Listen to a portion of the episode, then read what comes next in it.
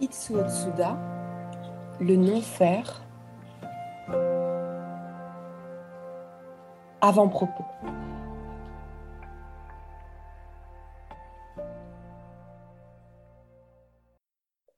Depuis le jour où j'ai eu la révélation du pli, du souffle, j'avais alors plus de 40 ans, le désir ne cessait de grandir en moi, d'exprimer l'inexprimable de communiquer l'incommunicable. En 1970, à l'âge de 56 ans, je quitte mon emploi salarié et me lance dans une aventure sans garantie ni promesse. Après avoir parcouru les États-Unis, j'arrive à Paris. Lorsque je décide non seulement d'y rester, mais d'y entreprendre quelque chose mes amis français manifestent une grande surprise. Leur argument est ceci. Il est difficile d'entreprendre quelque chose de nouveau en France. Il y a tellement d'interdits que même pour nous, Français, il est déjà presque impossible de faire quoi que ce soit. À plus forte raison pour un étranger comme vous, plus forte raison à votre âge. Ils ont certainement raison à toute réponse, je dis on verra bien. J'aurais pu commencer tout aussi bien en Italie, en Angleterre ou partout ailleurs, où je n'aurais pas eu le même genre d'écueil, mais les écueils quelquefois, au lieu de me dérouter, m'intriguent et me stimulent.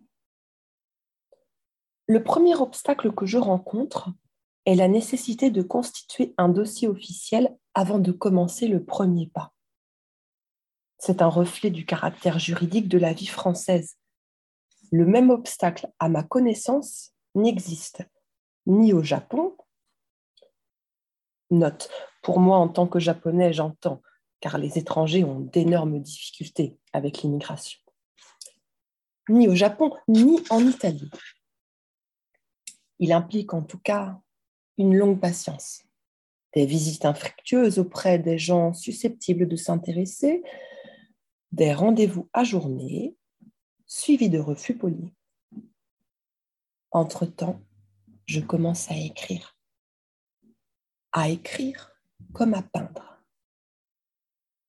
Je n'ai besoin d'aucune autorisation administrative. C'est la seule liberté dont je jouis alors de plein droit le travail n'est pas aisé. La première difficulté est naturellement d'écrire en français, langue que j'ai apprise à un âge adulte. La deuxième provient de la nature même du sujet. Celui-ci n'a jamais été traité en aucune langue, y compris le japonais, surtout sous l'angle et l'optique avec lesquels j'envisage son développement en dépit de ces difficultés, je me passionne à écrire.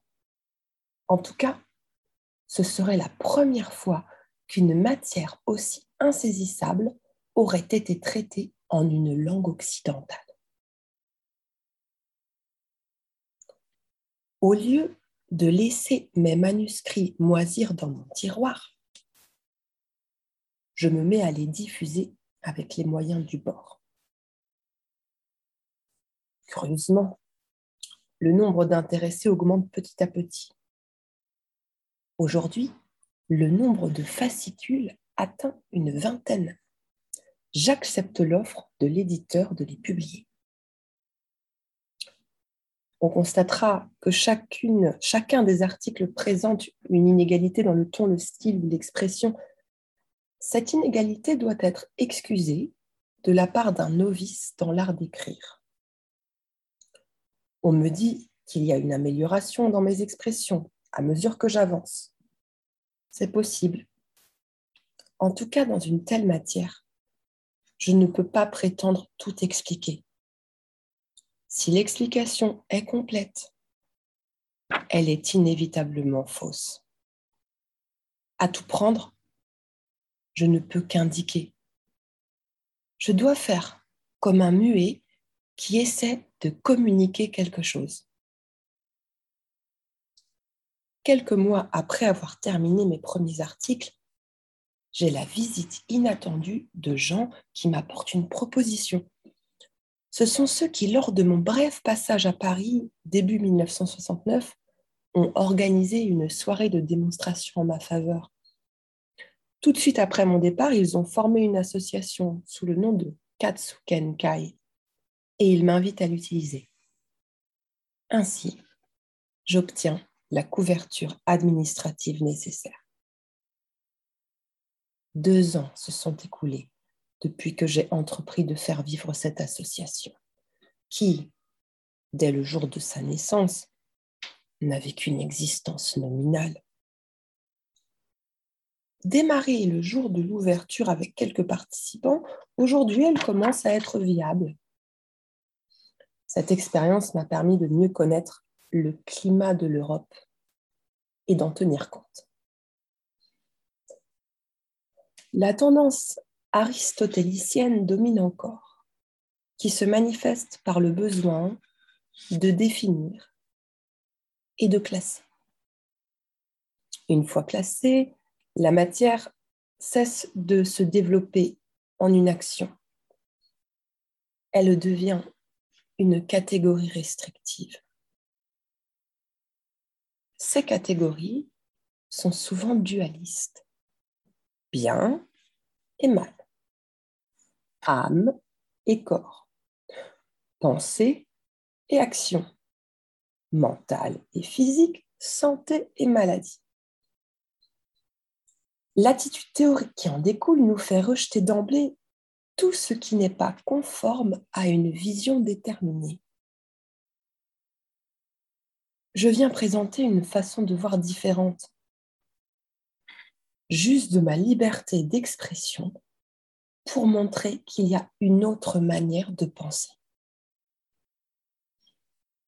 Si la science classique résulte de l'application d'une discipline dont les principes sont élaborés au XVIIe siècle, celle-ci relève d'une philosophie et non de la philosophie tout court.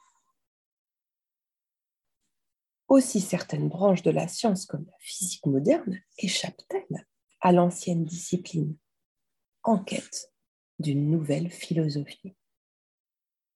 La philosophie est une prise de position qui est en soi libre. Je me heurte pourtant à l'opposition du dualisme classique. Une philosophie ne peut pas être associée à une pratique. Cette opposition qui n'est que théorique, ne présente pas d'obstacle majeur. La fusion entre la théorie et la pratique se fait dans l'esprit. La discussion deviendrait stérile si on essayait de faire admettre verbalement les idées telles que un bien peut être un mal, un mal peut être un bien. Seule la pratique peut nous permettre de les sentir. L'interdiction est la forme que l'Occident a adoptée pour se sauvegarder contre la chute dans l'anarchie. Elle prend une tournure plus subtile lorsqu'elle présente son revers de la médaille sous les noms de miracle, mystère et magie. Il ne se fait pas de lever les interdits pour qu'on devienne libre.